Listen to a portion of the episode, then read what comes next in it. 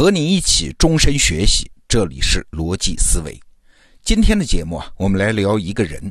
通过他的故事呢，也许我们能体会到一种在复杂环境里的生存策略。这个人是谁呢？是一个民国时代的人物，他叫唐生明。哎，你可能没听说过啊。那提起他的哥哥，哎，你应该知道了，叫唐生智，这是国民党的一级上将。我们都知道，国民党内派系山头很多的，这唐生智算是山头之一，连蒋介石都要让他三分。好了，有了这么个大哥，我们今天要说的主角唐生明，他的日子当然也就差不到哪儿去了嘛。你看，一九二六年，唐生明毕业于黄埔军校的第四期，几年之后，这是火箭干部啊，就当上了第八军的副军长。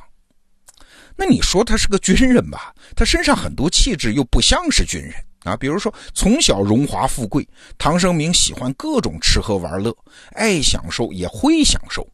再比如说呢，唐生明自己没有什么政治立场，和各派政治人物那是随意来往，也没什么心机啊。只要是遇到说得来的朋友，就和人推心置腹，无话不谈。他出手也大方啊，为人也洒脱呀。所以虽然是高级军官，但是没有什么军人的刻板和严肃啊。说白了吧，就是个典型的花花公子。那本来呢，这样一个人这一生也就这样了。哎但是到了一九四零年的春天，他这一生最大的戏剧突然登场。当时啊，他是在长沙当警备司令啊，这是抗日战争时期了。蒋介石突然下令召见他，让他赶紧去重庆。哎，找他有什么事儿呢？你想，一九四零年的时候，抗日的早期的几次大会战已经打完了啊，这日本人呢也停止了大规模的军事进攻。国民党呢也无力展开反攻，而汪伪政权就是汪精卫那个政权已经建立了，所以一九四零年的时候，国内是形成了国共日伪四种政治势力并立的局面啊。相比于前几年刚刚开战的时候，这个局势算是稳定下来了。那蒋介石这个时候为啥想起了要召见唐生明呢？哎，是想给他一个任务，让他去南京和上海。就是去汪精卫的伪政权的地盘里去假投靠、真卧底，去当个间谍。哎，你可能会奇怪，不是说唐生明是个花花公子吗？他也没受过什么特工训练，他怎么能当间谍呢？哎，能啊！你想，第一，汪伪政权中的那些高官，很多过去都是国民党的大员啊，和重庆方面有什么同学、同事、战友、上下级，那是千丝万缕的老关系。而唐生明呢，他就是这个圈子里的人呢，他跟这些人都有交情啊，就连汪精卫也可以算是唐生明的朋友，因为早年间蒋介石和宋美龄结婚的时候，唐生明就是代表汪精卫和唐生智到场祝贺的啊，所以唐生明可以起到普通特工起不到的作用。那第二呢？你想啊，当时的汪伪政权上上下下是各怀鬼胎，既要当汉奸拿当时的利益，又怕绝了自己的后路啊，所以这帮人对谁都不信任。要想在这样的环境里生存，让大家都接受你、信任你，甚至是喜欢你，这事儿看起来容易，其实挺难的呀。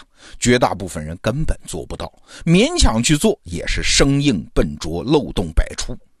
但是对于唐生明这样的花花公子来说呢，那是非常轻松啊！平常吃喝玩乐就是他的生活方式啊，他无需伪装，也不用训练，他只用扮演自己就行了。所以你看，吃喝玩乐在某些时候也可能是重要的技能嘞。好了。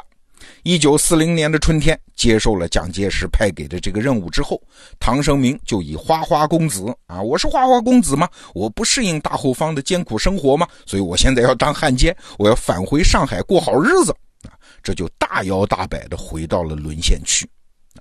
为了假戏真唱，他的哥哥唐生智还登报发了个声明，和这个不争气的弟弟汉奸弟弟断绝关系啊。重庆这边当然也发了对他的通缉令。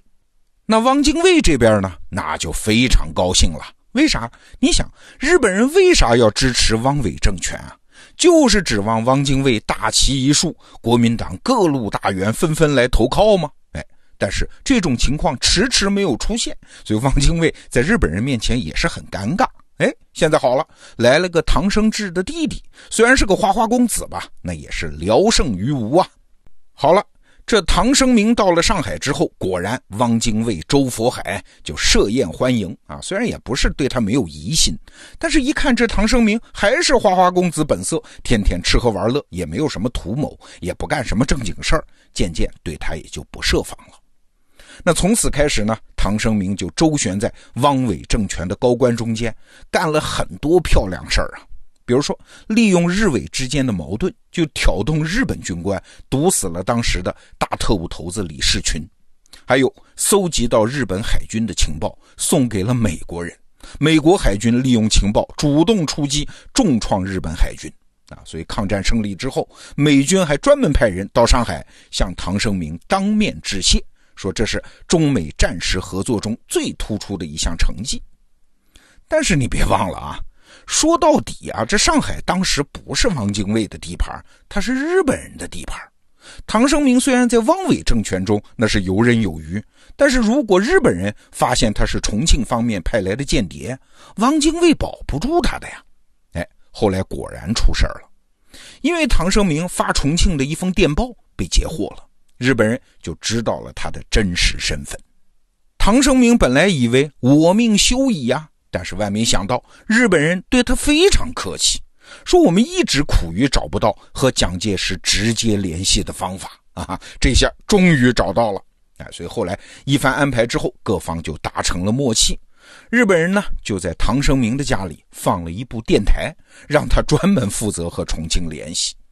甚至啊，当时上海电力不足，经常要停电，日本人还特意安排唐生明家的地段不许停电。啊，不仅如此，当时上海也是战时嘛，什么粮食啊、汽油啊这些物资供应很紧张的。日本人是特意给唐生明设了专供，各种生活物资是绰绰有余。